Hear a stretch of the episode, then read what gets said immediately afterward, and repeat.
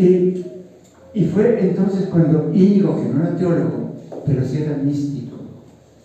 Y a ver, quiero subrayar también, nuestros fundadores han tenido una experiencia mística y son infinitamente santos, o fundaron una escuelita por ahí. Y ese problema también de muchos fundadores. Yo que he sido eh, vicario de consagrado en tres ciudades, ay, veo cada fundador.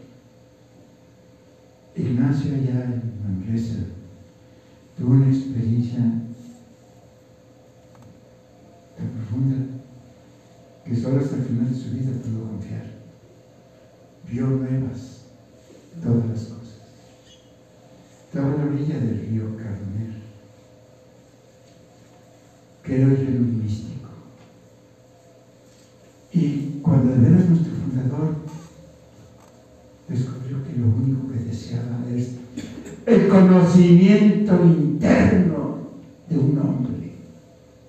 Para él, todo, todos los ejercicios, toda la vida es el conocimiento de un tal Yeshua, Jesús de Nazaret. Si el cristianismo no es una religión, ni una estructura moral, ni, ni siquiera una iglesia, es una persona viva.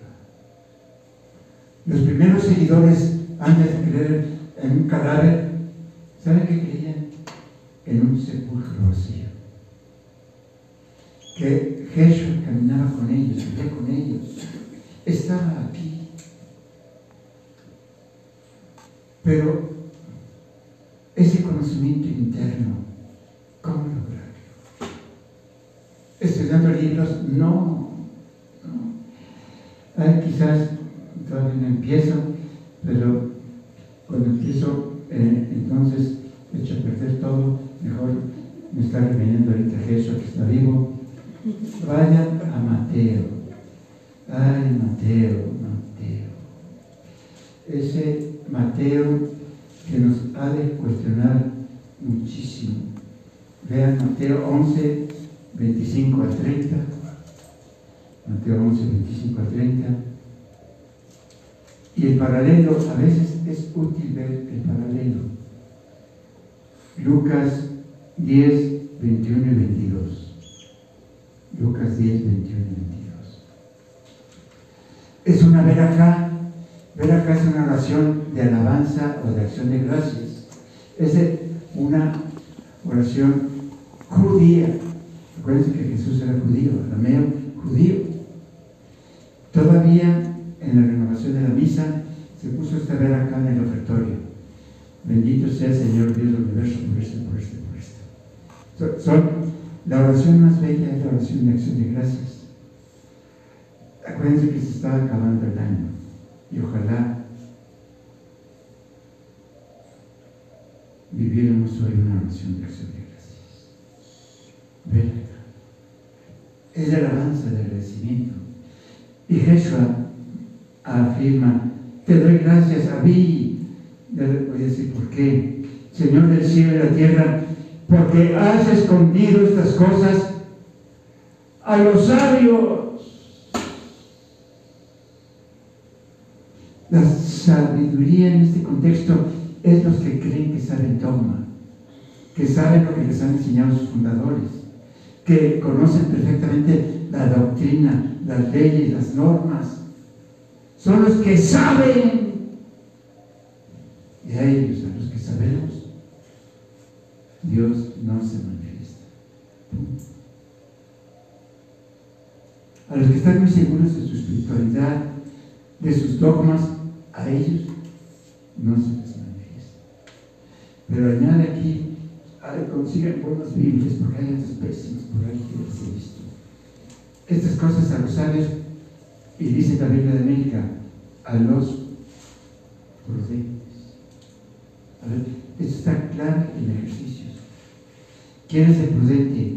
El que tiene miedo de cambiar, el que no quiere cambiar, está tan justo como está viviendo.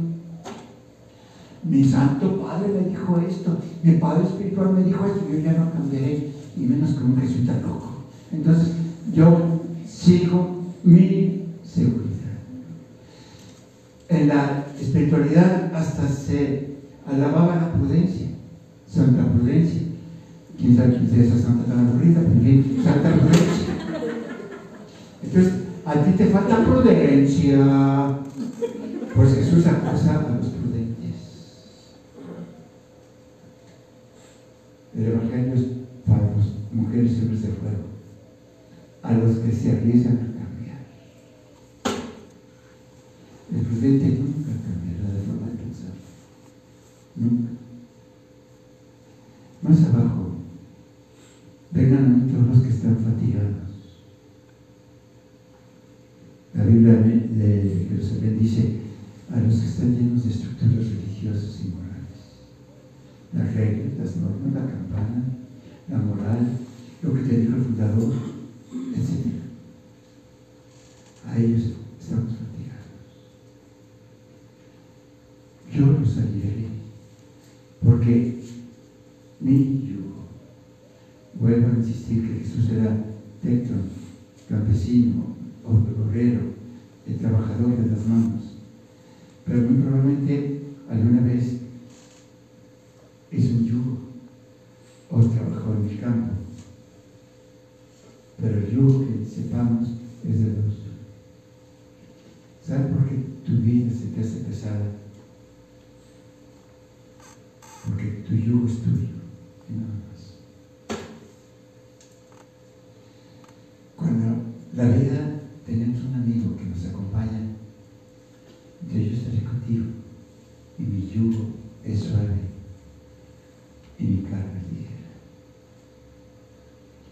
Hay comunidades, hay carismas, que tu carisma es sufrir y mientras más trabajas mejor. Es que apenas duermo 5 horas, es que trabajo 14 horas, es que la santa obediencia, es que las reglas, es que la superiora. ¿Y cómo estás? Cansado, cansado. Esa no es voluntad de Dios.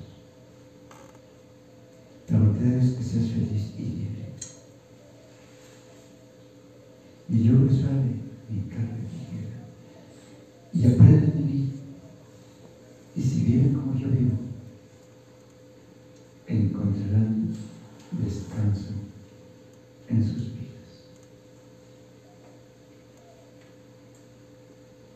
¿Por qué nos han llenado de reglas y de estructuras? Imagínate encontrar descanso en mi vida familiar, matrimonial, sacerdotal. Descanso. Hay carismas que te piden todo lo contrario. Trabaja, trabaja, haz, haz, trabaja, trabaja. Conozco tus trabajos y tus esfuerzos. Pero tu amor, yo creo. ¿Cómo hemos cambiado el mensaje de Jesús? Hoy vamos a pedir a la Ruach de introducción, que nos ilumine. Nos quedan ya pocos días, pocas horas.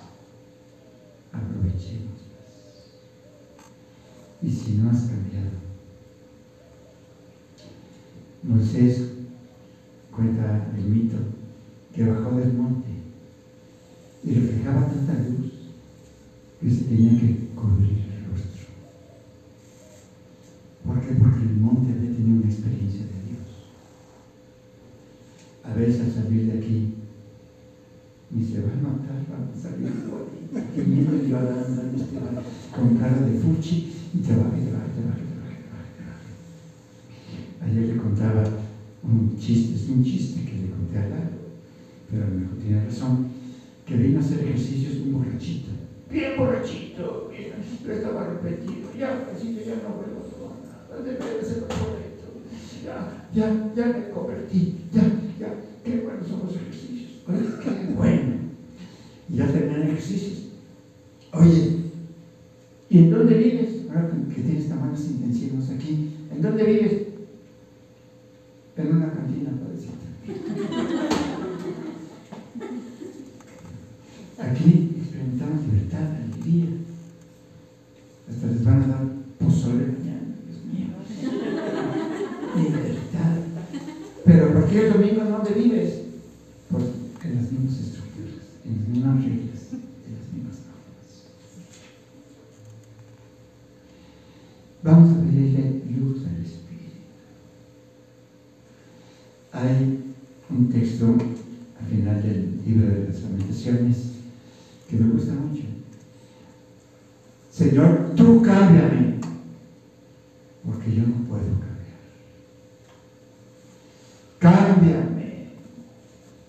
Es al final del capítulo quinto de Lamentaciones. Cámbiame, porque yo no puedo cambiar. Vivo en una cantina y moriré en una cantina. Por buenos propósitos que yo haga. Cámbiame. Vamos a pedir este cambio. En los ejercicios de mes, este texto que voy a dar lo doy en cuatro o cinco días, te lo voy a dar en media hora. Pero es fundamental. Es para los biblistas el texto fundante de todo el Evangelio. Fíjense lo que estoy diciendo, fundante. Marcos capítulo 1, del 9 al 15. Es decir, que es el texto fundante. Marcos 1, 9 al 15.